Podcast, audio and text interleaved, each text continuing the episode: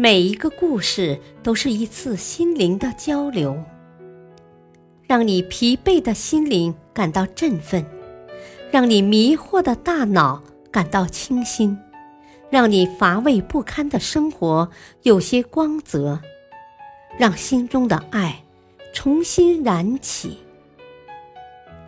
小故事，大道理。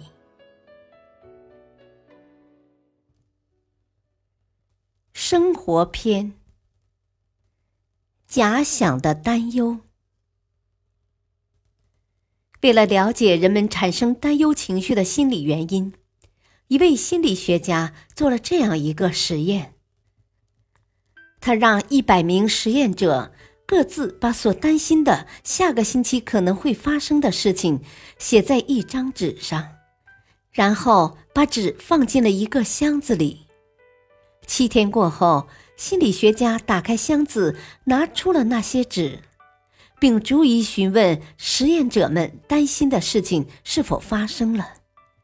令心理学家颇感意外的是，有百分之九十的人告诉他担心的事情并未发生，而那些担心的事情已经发生的百分之十的实验者们，则更加担忧。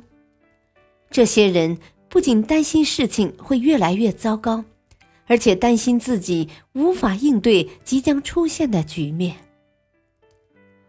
心理学家觉得这个实验越来越有意思，于是又把已经发生的担忧重新放进了箱子。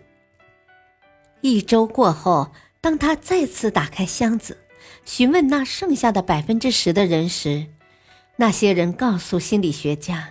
所有的问题都已经被顺利解决了，都已经不是自己的担忧了。大道理，很多忧虑和烦恼其实都来源于人们对未来的过度担心。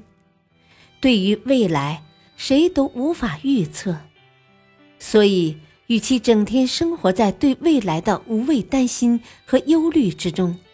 不如轻松快乐的活在当下。感谢收听，下期播讲，不要一味的挑别人的错。敬请收听，再会。